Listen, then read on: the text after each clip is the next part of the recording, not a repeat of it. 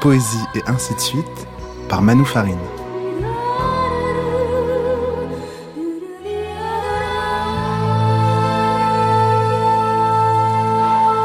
Au gré des traductions, elle dit J'habite le possible, je demeure dans le possible, ou encore J'habite en possibilité.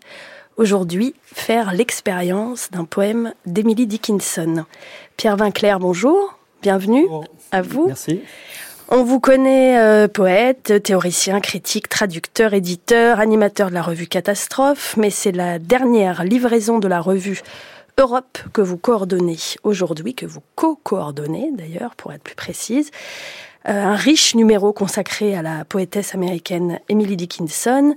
Il y a là notamment Françoise Delphi, qui a euh, traduit euh, presque tout, tout Dickinson, les poètes Stéphane Bouquet, Liliane Giraudon, le regretté Patrick Remo, des textes critiques, des poèmes, des questions de traduction, de lecture, de ponctuation, de quoi prolonger, voire dessiner une réception critique en France, qui a mis un peu de temps à se développer. Les poèmes de Dickinson, rappelez-vous, ont été presque autant traduits que les sonnets de Shakespeare, infiniment commentés et enseignés dans le monde anglophone. Dickinson, elle, est considérée comme la plus grande poète femme de tous les temps, écrivez-vous, et pourtant en France, on a un peu tardé. Qu'est-ce qui, d'après vous, euh, a résisté? Et qu'est-ce que pourrait nous dire cet élan critique des dernières années Pierre Vinclair? Merci de, commencer par cette question parce que je pense qu'effectivement c'est une, question qui est intéressante et en tout cas moi qui était vraiment le point de départ de ce, dossier que j'ai coordonné en effet avec Jean-Baptiste Parra, c'était un petit peu l'incrédulité face euh, au fait que tout le monde connaît Emily Dickinson, mais qu'en termes d'appareil critique en France, enfin de, je veux dire de, livres, euh, de revues, de dossiers c'était assez, euh, c'était assez euh, peu volumineux. C'est-à-dire qu'il y a eu un, il y a eu un volume euh, critique dans les années 2000 qui a été réédité récemment, la Éclipse du sens. Avant ça, il y avait le travail de Françoise Delphi qui a écrit un, une biographie critique qui s'appelle Emily Dickinson, poète dans la poche du kangourou. Et sinon, c'était essentiellement des traductions. Il y en avait beaucoup. Il y avait les, les traductions de Françoise Delphi, de Claire Malroux, de Patrick Romeau. Il y en avait d'autres. Euh, mais euh, il n'y avait pas avait pas vraiment de réception critique en France et du coup ça faisait d'Emily Dickinson comme ça une espèce de présence un peu spectrale dans la mesure où euh, plein de gens s'accordaient pour dire que c'était bien, que c'était important, que c'était une poétesse de, de, première envergure, mais en fait il n'y avait pas vraiment de discours qui nous permettait de, de savoir pourquoi en quelque sorte.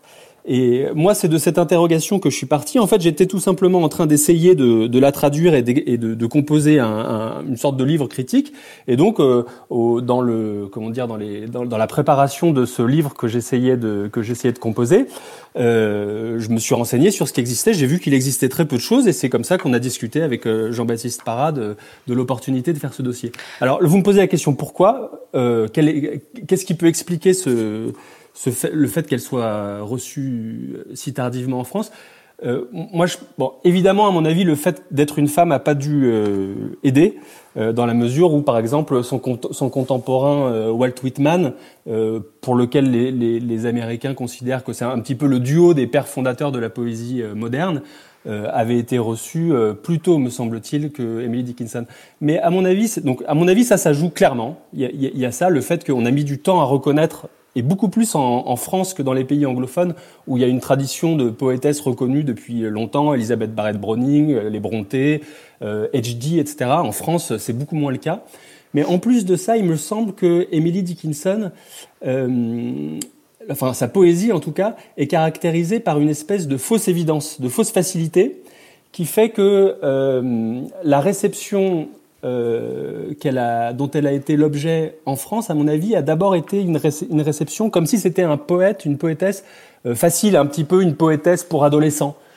Et j'ai l'impression qu'elle a pâti un petit peu de ça et qu'on a mis du temps à se rendre compte et à voir les traductions s'accumuler, de voir qu'elle reposait sur des partis pris assez différents et qu'elle et qu'elle mettait euh, au jour des choses assez différentes, de voir qu'en fait c'était une poétesse dont l'œuvre est complexe. Très complexe. Hein. On, va, on, va évidemment revenir sur cette complexité, mais parce que dans votre introduction, Pierre Vinclair, vous écrivez c'est l'une des rares à faire l'unanimité, mettant d'accord jeunes filles romantiques et vieux briscards cyniques, mais aussi lyriques et formalistes, anciens et modernes, avant-gardistes, féministes. Euh, à quoi ça tient, cette unanimité Justement à cette fausse facilité dont vous parlez? Alors, je ne sais pas à quoi ça, tient. On pourrait dire que c'est un petit peu l'objet de l'enquête et, la, volonté dans le dossier de varier les perspectives, euh, avec, comme vous l'avez dit, à la fois des points de vue euh, universitaires, des points de vue de poètes, des poèmes, de la traduction, en quelque sorte. essayer de, croiser tout un ensemble de perspectives pour essayer de répondre à cette question. Mais ce qui est sûr, c'est que on retrouve dans l'œuvre dans l'œuvre d'Emily Dickinson quelque chose qu'on retrouve par exemple chez Homer, chez Dante ou chez Shakespeare, euh, c'est-à-dire il y, a quelque chose d'inépuisable et les perspectives critiques dans lesquelles on essaye de saisir son, travail euh, laissent euh, forcément échapper euh, une autre dimension. Et ça, c'est ce qui rend son, travail extrêmement intéressant. Alors vous dites inépuisable, on pourrait dire aussi d'une difficulté extrême, hein, vous l'avez laissé entendre, en tout cas y regarder de plus près. Et je ne parle pas seulement de cette, langue, hein, de cette syntaxe que Dickinson pousse dans ses retranchements. Je pense par exemple à ce poème de Muriel Camac qui paraît dans le numéro de la revue et qui commence comme ça. La première fois que je lis Emily Dickinson, je suis sur une petite île au milieu d'une grande mer, dans un pays très ancien, dans une langue que je ne comprends pas. Les poèmes d'Emily Dickinson, c'est un peu pareil.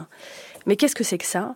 C'est tiré partout, on n'y comprend rien, il manque la moitié des mots, je ne peux pas lire ça, il y a trop de majuscules. Pierre Vinclair, tout le monde aime la poésie d'Emily Dickinson et personne ne la comprend vraiment, c'est ça? Alors, il y a une, dispute là-dessus, parce que ceux qui, disent qu'ils la comprennent, forcément, euh, disent qu'ils la comprennent. Euh, il y a que ceux qui disent qu'on la la comprend pas vraiment, et je dirais c'est un parti pris un peu, euh, comment dire, c'est un parti pris critique déjà.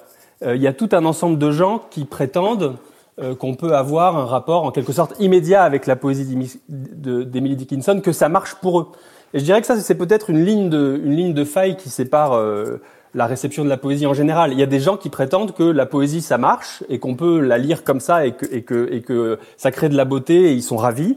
Et puis il y a des gens qui prétendent que en général euh, c'est d'un accès un petit peu difficile, qu'il faut qu'il faut recréer le poème, que ça demande un effort, etc.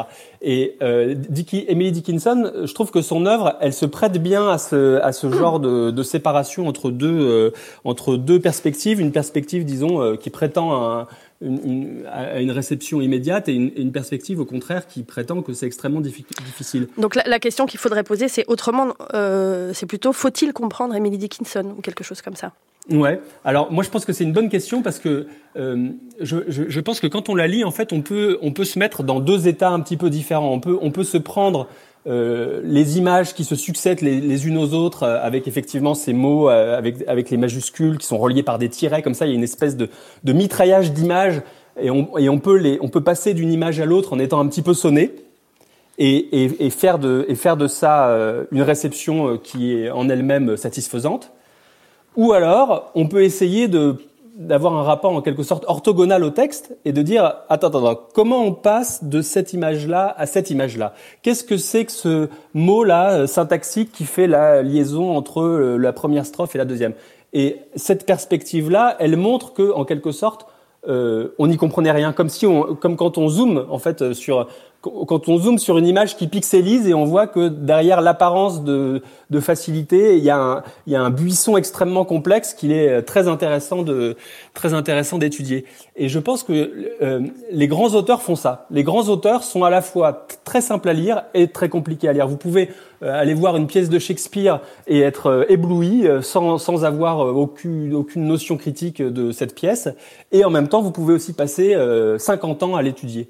Et, Emily Dickinson, c'est la, même chose, je pense. On peut, on peut faire une thèse sur un poème ou on peut euh, lire les 1789 poèmes qui nous restent d'elle comme ça, en, en, se les prenant euh, de manière, de manière immédiate. Les deux sont possibles, les deux réceptions sont possibles, et c'est ça qui la rend vraiment euh, intéressante et, et, mystérieuse en même temps. On va pas faire une thèse sur un poème, mais on va quand même s'arrêter sur l'un d'entre eux, justement, un poème euh, fameux de Dickinson qui, travaille plusieurs des articles du numéro de la revue Europe dont on parle.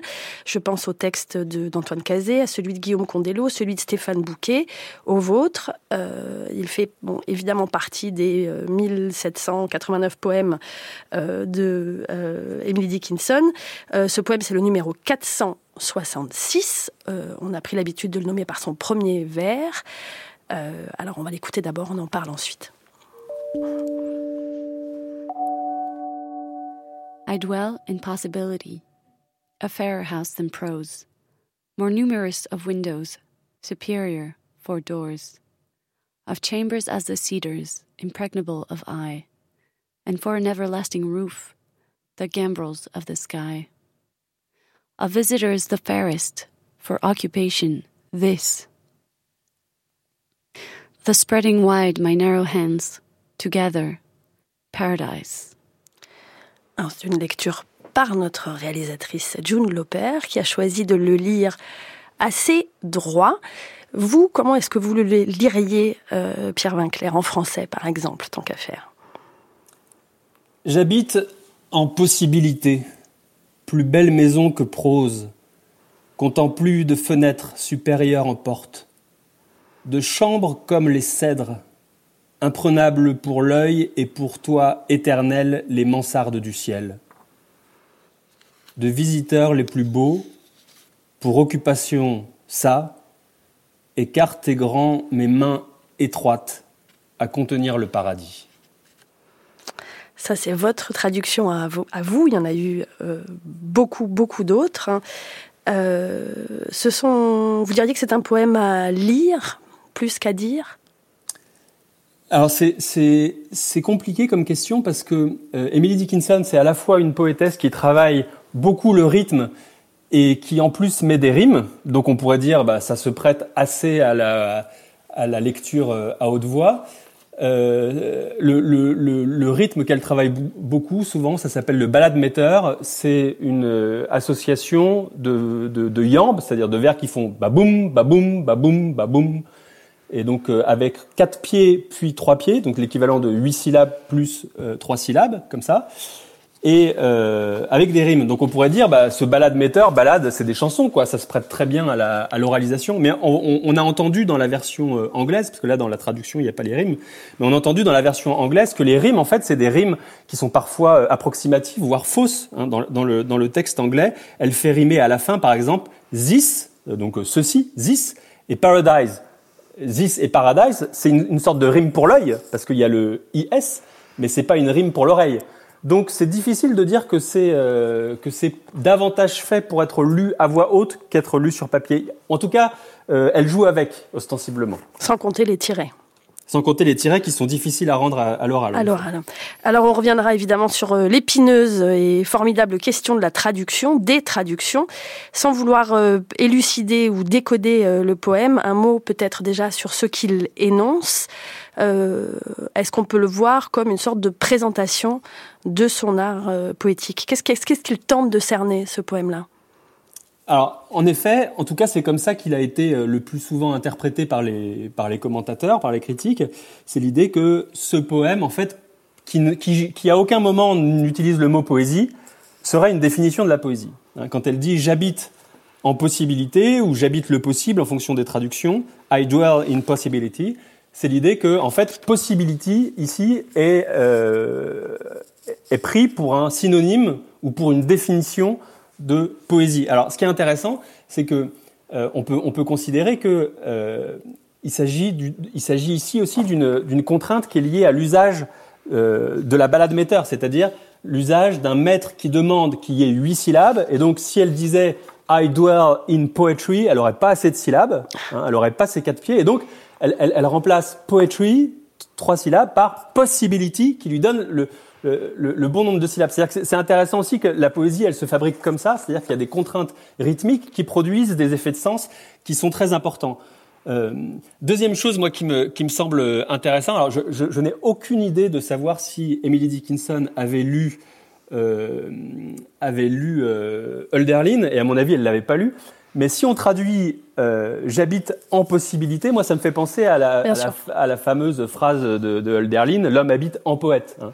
Et l'idée que euh, habiter en poète, c'est peut-être habiter en possibilité, habiter dans le possible. Euh, ça me semble en effet être une, une bonne définition. Alors effectivement, c'est souligné, enfin je veux dire, c'est renforcé cette idée que ce serait une définition de, de, la poésie par le fait que le deuxième vers introduit une comparaison avec la prose. Hein. J'habite en possibilité, plus belle maison que prose. Donc euh, l'idée, ça serait que la poésie qui n'est pas nommée, par l'antithèse avec la, prose, apparaît comme, une, euh, comme un synonyme euh, de l'ouverture des possibles. Est-ce qu'il faut le croire d'ailleurs, ce, cette, cette, façon de le dire, c'est-à-dire le, le, la prose, enfin la poésie contre la prose? Est-ce qu'il faut le croire de la part d'Emily Dickinson? Alors c'est une très bonne question. Euh, quand on lit ses lettres, par exemple, parce qu'elle a tellement, tellement presque, enfin, elle a même fini par écrire, enfin, elle a, de plus en plus euh, écrit de lettres. Et, des lettres de plus en plus proches de poèmes en prose, d'une certaine manière. Mhm. C'est-à-dire qu'effectivement, des lettres dans lesquelles la distinction entre des lettres qui sont saturées eux-mêmes de tirets, etc., c'est-à-dire qui, qui, deviennent des, qui deviennent des poèmes. Donc la distinction, elle est, effectivement, euh, elle est effectivement euh, pas évidente entre, entre la poésie et la prose. Il me semble là quand même que si on essaye de s'abstraire de son seul cas particulier et qu'on essaye de voir ça comme une définition de la poésie en général, parce qu'il existe quand même, euh, même si c'est pas forcément extrêmement visible chez Emily Dickinson même, il existe quand même en général plutôt une sorte de distinction entre la poésie et la prose quand même. il me semble qu'on peut dire en effet que la poésie est du côté de l'augmentation des possibles, c'est-à-dire de l'équivocité et du fait que même, une même phrase ou un même, euh, un même segment linguistique, que ce soit un vers ou une strophe, peut avoir une pluralité de sens, une pluralité de fonctions syntaxiques. Euh, et donc ça, ça augmente les, possibilités euh, par le fait même, par le fait même de l'énonciation, l'énonciation même du poème, ou, ou, un phénomène comme la coupe, par exemple, ou comme le tiret. La coupe ou le tiret euh, ce sont, ce sont des, des, phénomènes qui introduisent de l'ambiguïté syntaxique, puisque euh, les relations entre ce qui est à droite et ce qui est à gauche du tiret, ou ce qui est avant ou après la coupe, ne sont pas définies syntaxiquement, donc elles sont, euh, c'est au, au, lecteur de reconstruire le lien syntaxique entre ce qui se passe avant et après une coupe ou avant et après un tiret. Donc ça crée forcément de l'ambiguïté. Et si on, si on veut considérer que l'ambiguïté elle-même, c'est ce qui ouvre à une pluralité de significations possibles, à ce moment-là, on est obligé de dire qu'en effet, la poésie est du côté de la possibilité, alors que la prose, au contraire, cadenasse la signification. Comment il faut comprendre alors euh, ces fenêtres, combles, portes, cette espèce d'architecture? Euh, Parce que vous, vous traduisez par euh, j'habite en possibilité, presque comme, comme si on parlait d'une géographie ou d'un territoire. Mm. Elle, elle utilise ces, ces, termes de fenêtres, de combles, de portes, alors qui varient aussi en fonction des traductions, mm. qui indiquent une architecture, une construction, une maison. mais une maison, j'imagine, un peu ouverte aux quatre vents, comme, comme le dit Stéphane Bouquet. Et alors, euh, tout à fait. Et puis peut-être aussi comme on, comme on a l'image de Emily Dickinson dans sa chambre. C'est-à-dire qu'à la, fois, elle est, recluse dans sa chambre. Et en même temps, sa chambre, là j'utilise le, le titre de, du bel essai de Claire Malroux qu'elle a fait paraître en 2005 sur Emily Dickinson, Chambre avec vue sur l'éternité. Et donc, y a, y a, la poésie, c'est à la fois un tout petit espace confiné, comme une chambre de laquelle on ne sortirait jamais, et en même temps, depuis cette chambre-là, vous avez une vue immense sur, sur l'éternité. Il y a quelque chose qui m'a frappé tout à l'heure quand j'étais en train de, de, de préparer euh, l'émission. Je, retombais sur tous ces poèmes où elle parle de circonférence. Elle, parle souvent de la Terre et elle, est obsédée par la circonférence, qui est un thème qui lui vient probablement d'Emerson. Et je me disais, mais en fait, la circonférence, le fait d'être obsédé par la circonférence, c'est sans doute le fait que quand on, quand on ne bouge pas, euh, c'est-à-dire que si vous pensez que la limite de la Terre c'est la circonférence, il n'y a pas spécialement d'avantage à voyager, puisque euh, il y aura toujours l'horizon, il est toujours euh, à la même distance de vous où que vous soyez. Et vous pouvez aller faire 10 000 kilomètres, il y aura toujours un horizon, une circonférence qui sera à l'horizon. Et du coup, d'une certaine manière, autant rester dans sa chambre. Si, si, si la vérité de, le, de la Terre c'est la circonférence, on n'ira jamais euh, plus près de la circonférence. Et donc le voyage est inutile d'une certaine manière. Autant rester dans sa chambre.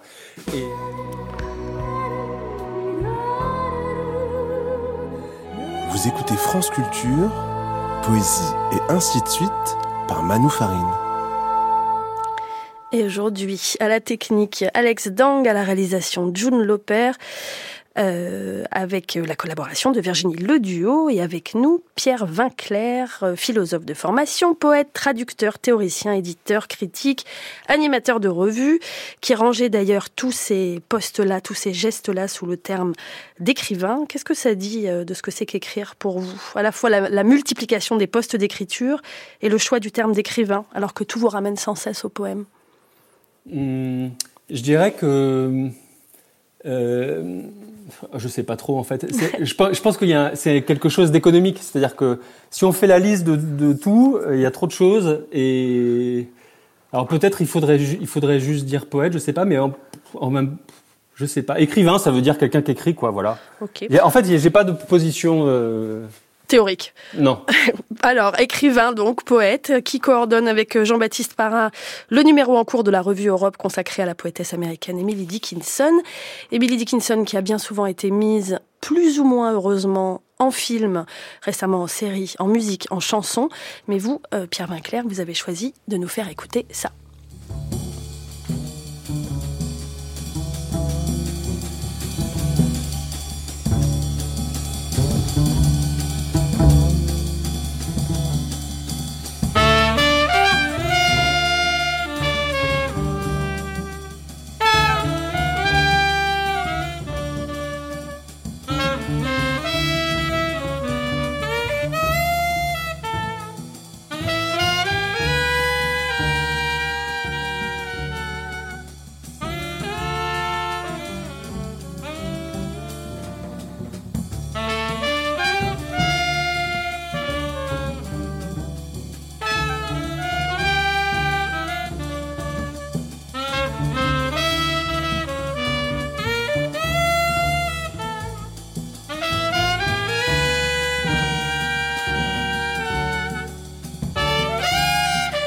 La dernière fois que vous êtes venu ici dans ce studio, Pierre Vinclair, vous nous aviez fait entendre La Reine des Neiges.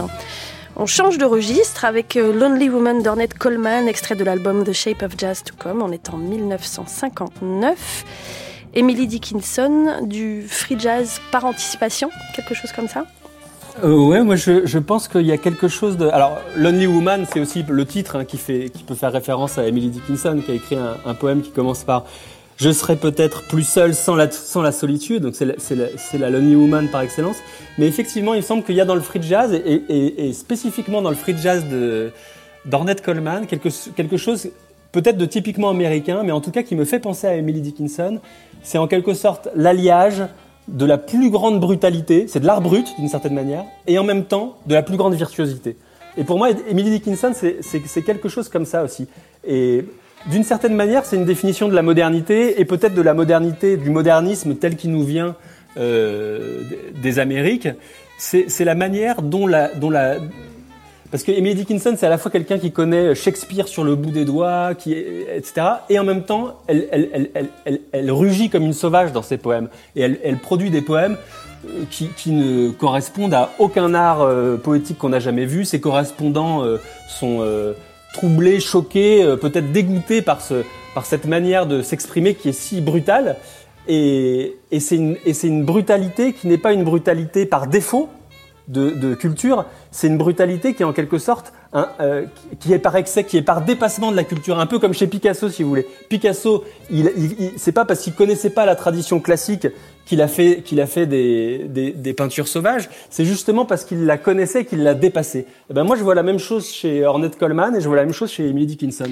Ce, qui corse évidemment euh, la traduction. Hein, on se demande parfois jusqu'où le français peut se distordre pour euh, pour la suivre. Françoise Delphi dit que traduire euh, Dickinson relève parfois de l'exégèse et souvent de l'acrobatie. Le poème dont on parlait à l'instant, là, le, 466, J'habite en possibilité, apparaît donc dans pas moins de quatre articles dans la revue Europe avec quatre traductions différentes. Ça veut dire quatre expériences différentes du poème? Alors déjà, ça veut dire que quand il dit j'habite en possibilité, c'est vrai. C'est-à-dire que le poème lui-même libère des possibles, des possibles multiples que les traducteurs euh, peuvent saisir les uns, après les autres. Euh, Je me souviens, du coup, j'ai zappé votre question. Bah, simplement sur le fait, sur le, le, fait que traduire euh, Dickinson relevait de l'exégèse, comme le disait euh, Françoise ah Delphi, et que donc là, il y avait vraiment quatre traductions différentes de ce même euh, de ce même poème, mais vraiment différentes par ailleurs les traductions. Et je pense qu'en fait, chaque traducteur a un cahier des charges. C'est-à-dire que, par exemple, euh, alors moi je peux je peux pas je peux pas savoir quel était le cahier des charges de Françoise Delphi ou de bah si elle le dit quand elle dit par exemple on est confronté à faire de l'exégèse ça veut dire que pour elle le cœur de l'expérience d'Emily Dickinson c'est la signification et, et qu'il faut redonner la signification dans toute sa complexité. Euh, moi dans mon cahier des charges quand je traduis ce poème l'idée c'est plutôt d'essayer de redonner euh, le rapport entre le rythme et les images. Et donc, je vais travailler à essayer d'avoir un vers court. Et si mon vers est court, forcément, je, il va pas y avoir toutes les significations qui vont être, euh, qui vont être. Euh, surtout en français. Surtout en français. Et c'est pour ça, par exemple, que la, que, la, que la formulation est un peu bizarre. Par exemple, dans ma traduction, je dis j'habite en possibilité. Parce que si je dis, par exemple, j'habite dans la possibilité, eh ben, j'ai une syllabe de trop par rapport à ce que je veux faire, vous voyez. Donc, je, je, je, j'ai un cahier des charges rythmiques qui induit euh, aussi ma manière de traduire. Et donc, euh, la traduction, à chaque fois, c'est une espèce d'arbitrage entre les possibles que vous repérez dans le poème et ce qui vous vous intéresse, sachant que par définition, vous n'allez pas le faire passer tel quel dans votre langue, puisque c'est un morceau de langage euh, étranger. Donc, il ne sera pas tel quel dans votre langue. Donc, forcément, vous n'allez pas pouvoir implémenter toutes les dimensions. Vous allez pouvoir avoir le son, ou le sens, ou un petit peu du son et du sens, et vous allez devoir faire votre, votre arbitrage avec ça. Et donc à chaque fois, effectivement, il y a autant de, autant de, de, manières de, de, faire que de traducteurs. Moi, ce que j'ai essayé de faire, par exemple, c'est de mettre en valeur les off. Hein, c'est un poème dans lequel il y a beaucoup de off. Euh, vous regardez, le, vous regardez dans la première strophe, More numerous of windows, vous excusez mon accent, euh, donc comptant plus de fenêtres, hein, plus nombrable en fenêtres, et puis il y a un off au début de la deuxième strophe, of chambers as the cedars, et un strophe au début de la troisième strophe, of visitors. Et moi, ce off, il m'intéressait parce qu'on pouvait en même temps le considérer comme le complément de possibilité. J'habite en possibilité de ceci ou cela. Donc j'ai essayé, dans mon cahier des charges, il y avait l'idée que voilà, j'ai repéré le off comme étant en quelque sorte un, un, un gond du poème, et donc il fallait que euh, que bah, y, ait ce, y deux qui reviennent au début de chaque strophe. Et c'est pour ça que numerous of windows, j'ai traduit comptant plus deux fenêtres pour qu'on ait aussi le 2.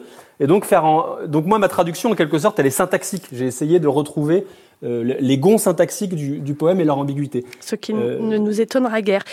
il nous reste juste très peu de temps, Paul, euh, Pierre Vinclair. Je voulais juste parler rapidement de ce qui paraît ces jours-ci en poche poésie aux éditions du Castor Astral qui s'appelle Complainte Co, qui est un livre de poèmes, une série de portraits de personnages de Shakespeare que Dickinson vénérait d'ailleurs, du monde du travail et des sortes d'autoportraits un peu déguisés.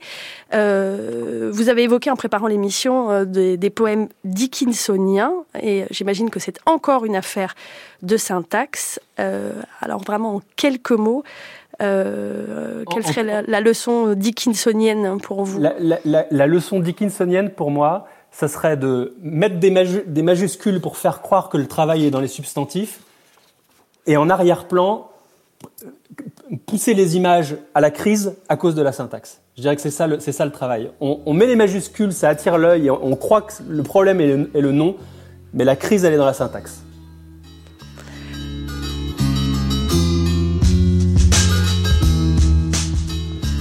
Le numéro 1137-1138 de janvier-février 2024 de la revue Europe est évidemment toujours disponible. Merci infiniment Pierre Vinclair d'être venu nous en parler à distance, hein, parce qu'on a pu l'entendre. Euh, vous étiez euh, chez vous en Suisse, hein, dans le canton de Vaud, poésie ainsi de suite. C'est fini pour aujourd'hui. Une émission en partenariat avec La Croix Lebdo que vous pouvez réécouter et partager sur le site et l'appli Radio France. On se retrouve euh, la semaine prochaine, même heure, même endroit. D'ici là, bon après-midi à toutes et à tous.